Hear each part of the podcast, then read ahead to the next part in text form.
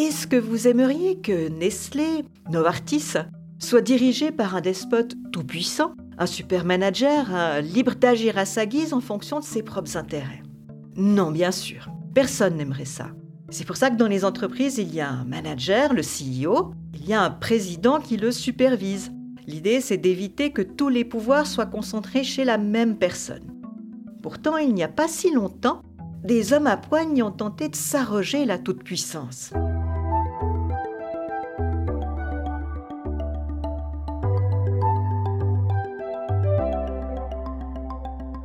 Je m'appelle Mary Vacaridis et ensemble dans ce podcast, nous explorons les enjeux de la finance durable. Aujourd'hui, nous allons parler des dérives autocratiques à la tête des entreprises. Nous sommes donc en 2005 à l'Assemblée générale des actionnaires de Nestlé. L'Autrichien Peter Brabeck est directeur général depuis 8 ans. Ce jour-là, il veut être élu en plus à la tête du conseil d'administration. S'il réussit ce tour de force, il aura les pleins pouvoirs à la tête du géant alimentaire de Vevey. Cette tentative de prise de pouvoir, elle n'est pas du tout du goût de la Fondation Ethos. La Fondation Ethos, c'est un organisme qui défend les intérêts de différentes caisses de pension suisses et ces caisses détiennent toutes un grand nombre d'actions Nestlé, des titres qui sont le parangon de la valeur sûre. Voilà pourquoi Ethos est concerné au premier plan. Pour parler de ce chapitre, je vais rencontrer Vincent Kaufmann, c'est le directeur de la Fondation Ethos. Bonjour.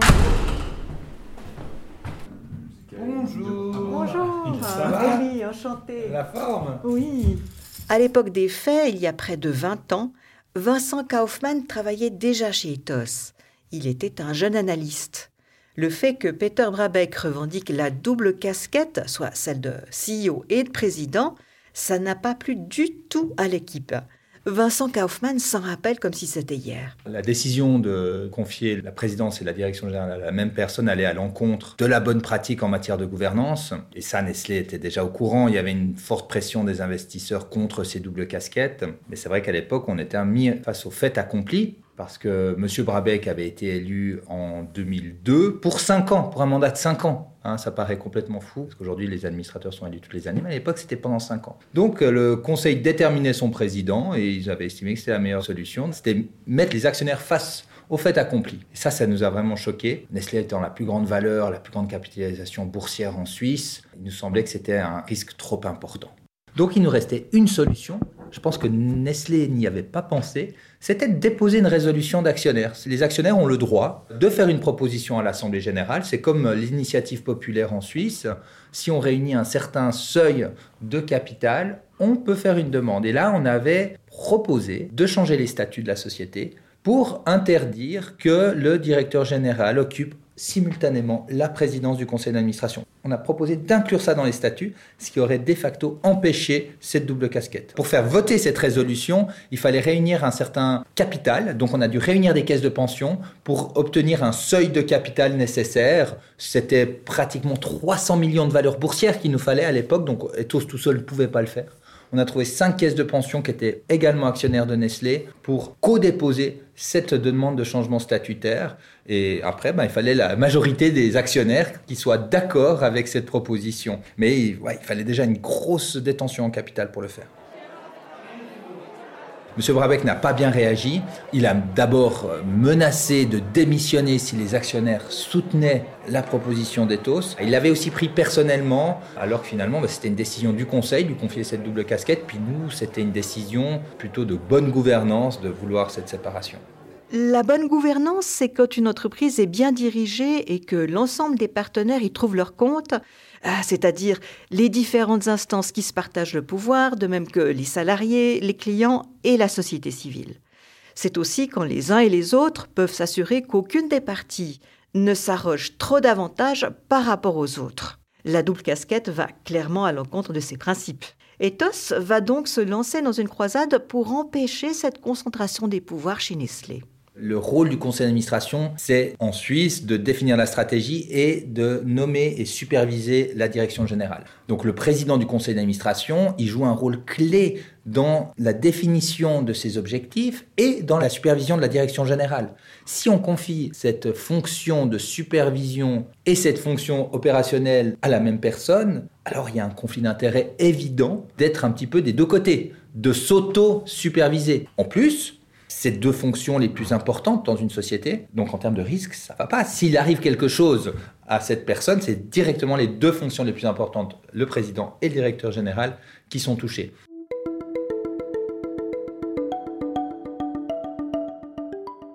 Quand on dépose cette résolution, on ne sait pas trop nos chances finalement de gagner. On veut surtout lancer un signal aux actionnaires et au conseil d'administration de Nestlé qu'on n'est pas d'accord. Donc c'est vrai, quand on a vu les soutiens arriver au fur et à mesure, notamment des Britanniques, les Britanniques, pour eux, la double fonction était vraiment mal vue. C'était même interdit par les codes de bonne pratique britanniques. Mais quand on a vu les premiers soutiens arriver, on s'est dit qu'il y avait quelque chose qui était en train de se passer. Et un grand moment, ça a été quand le proxy advisor ISS, qui conseille une grande partie des, des investisseurs américains, a sorti ses recommandations de vote en soutenant notre résolution. Alors là, on s'est dit, oulala, il y a quelque chose qui est en train de se passer parce qu'on savait que c'était directement 10-15% de l'actionnariat qu'allait soutenir notre résolution. On s'est dit que la pression augmentait.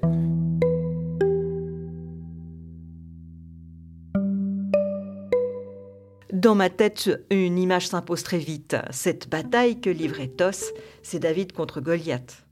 Et contre toute attente, David va emporter une immense victoire symbolique. À l'issue d'un vote très tendu, 36% de l'actionnariat suit Ethos, Ethos qui s'oppose donc à la double casquette de Peter Brabeck, et près de 14% des actionnaires s'abstiennent. Bien sûr, c'est quand même Peter Brabeck qui gagne, puisqu'il capitalise plus de 50% des voix. Mais l'issue s'est jouée à un cheveu, et pour la direction, il n'est pas tenable d'imposer la double casquette quand près de la moitié de l'actionnariat n'est pas d'accord.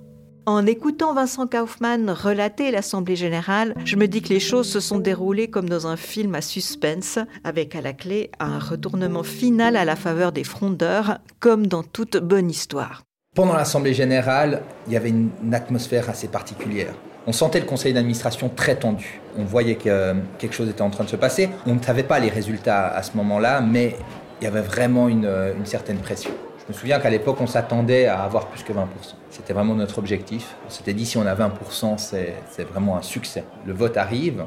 Il y avait vraiment une grande euh, attention médiatique, c'était l'Assemblée générale euh, qu'il fallait pas rater. Il y avait des dessins de presse, il y avait vraiment toute une, une atmosphère autour de cette Assemblée générale avec tous ces 2 à 3 000 actionnaires privés qui assistaient euh, à l'AG. Et voilà, le résultat tombe, et là, on est aussi tombé de notre chaise en voyant qu'on avait 36% de soutien 14% d'abstention. Et là, M. Brabeck a dit effectivement, c'est un, un signal important. Disons que ce qu'on a retenu, et tout le monde a retenu, c'est qu'il n'y avait que 50% des actionnaires qui soutenaient le Conseil, puisque finalement, 36% qui étaient pour la résolution des taux, 14% qui s'abstiennent parce que voilà, ils sont un peu entre les deux, mais fondamentalement, ils sont pas très contents hein, avec la décision du Conseil de cumuler. Mais c'était justement une surprise qu'autant d'actionnaires nous soutiennent. Ce résultat-là, pour le conseil d'administration, a été aussi une surprise.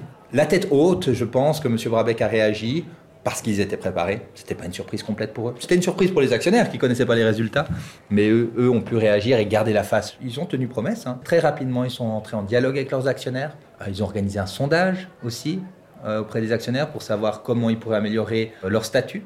Donc ils ont proactivement après proposé de baisser la durée des mandats de 5 ans à 3 ans, de modifier aussi pas mal de clauses statutaires vieillissantes ça a été vraiment un moment euh, important dans l'histoire de Nestlé où le conseil a réalisé que les actionnaires avaient un mot à dire Cette Assemblée générale, elle a profondément marqué les esprits. D'abord parce que Nestlé est une compagnie emblématique dans l'économie suisse internationale. Tout le monde la connaît, tout le monde consomme ses produits. Quant à la fronde d'Ethos, elle s'est imposée face à d'énormes intérêts financiers. Et à la surprise générale, les contestataires ont pu se faire entendre. Ce dénouement a eu un impact très fort dans les médias et l'opinion publique. Peter Brabeck a sûrement vécu l'une des plus difficiles journées de sa vie. Le patron de Nestlé est un des capitaines d'industrie les plus puissants au monde. Et pour la première fois, en Assemblée générale, il se voit contesté.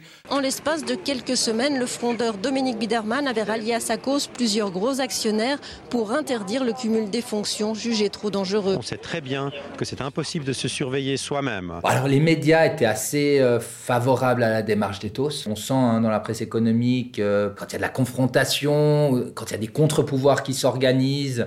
Je dirais qu'il y avait un certain capital sympathie. Il y a eu beaucoup, je me souviens aussi des caricatures de dessinateurs aussi dans les médias. Il y a eu, ça a été beaucoup, beaucoup euh, médiatisé, hein, cette Assemblée générale. Et, je crois que l'opinion publique, en tout cas la presse, a réagi comme une, comme une sorte de victoire hein, des actionnaires, même si on n'avait pas eu la majorité. Le succès inespéré du trublion genevois a fait réagir la multinationale.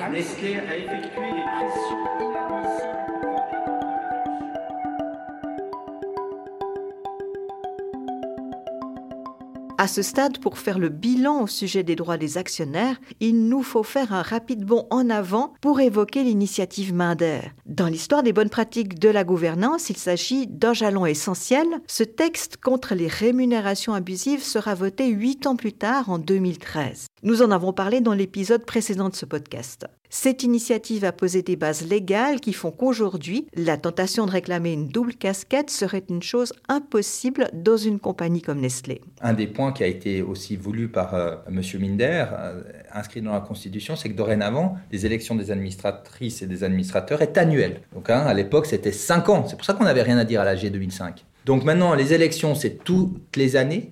Et aussi, l'Assemblée générale est responsable d'élire le président. À l'époque, c'était le conseil d'administration qui décidait de son président. Aujourd'hui, c'est l'Assemblée générale. Donc, si Nestlé venait aujourd'hui, disons, admettons, avec une proposition de double casquette, il n'y aurait plus forcément besoin de déposer une résolution. On pourrait simplement voter contre euh, l'élection du président si on n'était pas d'accord avec cette nomination, notamment si le président proposé était également directeur général. Les actionnaires ont beaucoup plus de droits aujourd'hui. Ils sont consultés beaucoup plus fréquemment sur ces points et donc, euh, oui, on a une pression plus importante, que ce soit sur les élections du Conseil, que ce soit sur les rémunérations, sur les nominations du président. Aujourd'hui, la Suisse est un des pays où les actionnaires ont le plus de droits de vote au monde, alors qu'à l'époque, en 2005, on n'avait quasiment rien à dire. L'Assemblée générale de Nestlé de 2005 marque un tournant dans la gouvernance des entreprises. Pendant des décennies, tant que la compagnie versait de bons dividendes, les actionnaires étaient contents. La direction pouvait renforcer son pouvoir à sa guise. L'actionnariat ne s'y opposait jamais vraiment. Aujourd'hui, le management et le conseil d'administration doivent faire face à toutes sortes d'empêcheurs de tourner en rond. Le vote de 2005 envoie un message fort à la communauté financière. Non, le top manager n'est pas libre de s'arroger tous les pouvoirs. Une entreprise n'appartient pas à son management, mais avant tout à ses actionnaires, et la direction est tenue de leur rendre des comptes. Pourtant aujourd'hui, même s'il existe des garde-fous contre la double casquette, la tentation de l'autocratie n'est jamais très loin. Vincent Kaufmann est bien placé pour le savoir. On a eu, depuis cette Assemblée générale de 2005, effectivement une diminution importante de ces doubles casquettes. Il y en avait encore une très très connue, c'était M. Vazella chez Novartis. Là aussi, Ethos a dû déposer une résolution en 2010, qui a eu aussi un fort soutien. Et on a redéposé en 2011, et là, ça, c'est M. Vazella a abandonné sa casquette de directeur général. Donc, euh, depuis, effectivement, au sein des sociétés, des grandes sociétés, la double casquette a quasiment disparu. Mais aujourd'hui, on voit une petite tendance dans les sociétés plus petites où le rôle du président évolue vers un rôle que les sociétés qualifient de président exécutif ou président à plein temps. Voire même dans certaines sociétés où le rôle de CEO a été supprimé en disant non, non, c'est le président euh, désormais, euh, mais il n'est pas président CEO, il est juste président exécutif. Le, le, mot président directeur de double casquette est un peu devenu tabou. Du coup, on trouve des terminologies un peu pour, euh, pour contourner ça, mais au final, c'est un petit peu euh, la même chose. On les appelle les chairman and CEO in all but name en anglais, c'est-à-dire, voilà, ces présidents un peu, présidents, directeurs généraux qui sont cachés. Oui, les sociétés savent que c'est pas bien vu. Donc, si elles doivent cumuler les fonctions, c'est le cas aujourd'hui, par exemple, dans la société Holcim, mais la société Holcim a clairement dit c'est une période transitoire de une année. La recherche du nouveau CEO a commencé il fallait juste assurer cet intérim pour pas trop déstabiliser la société. Donc, on voit quand elles doivent le faire, elles le font avec des pincettes. Elles sont très prudentes. Mais c'est souvent quand même, ça se passe dans des sociétés où il y a un actionnaire dominant. un actionnaire de contrôle, une famille par exemple, ou un oligarque russe, par exemple chez Ossi Orlikon, qui a plus de 30% du capital et des droits de vote. Du coup, la contestation est un petit peu diluée, si vous voulez, parce qu'il y a un actionnaire de contrôle.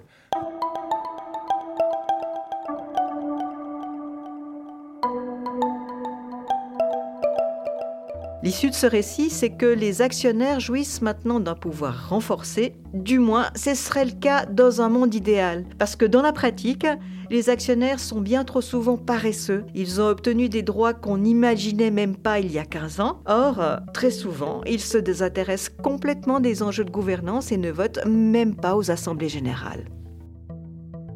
J'ai quitté Vincent Kaufmann en me disant que cette bataille d'éthos face au géant Nestlé est tout d'une fable. Face à la soif de pouvoir de certains puissants, des voix contraires ont pu se faire entendre, des voix soucieuses des intérêts plus larges de la société. Derrière ce tour de force, il y a la mobilisation de quelques esprits audacieux qui ont su créer des alliances.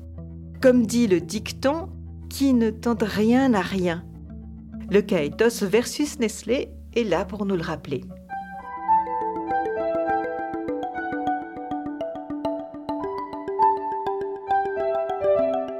Dans l'épisode précédent, je vous ai raconté l'épopée de l'initiative Minder contre les rémunérations abusives et comment ce vote a rebattu les cartes du pouvoir à la tête des entreprises. Et nous nous retrouverons bientôt dans ce podcast pour parler de greenwashing. Aujourd'hui, toutes les compagnies se disent engagées pour la durabilité, mais le sont-elles vraiment?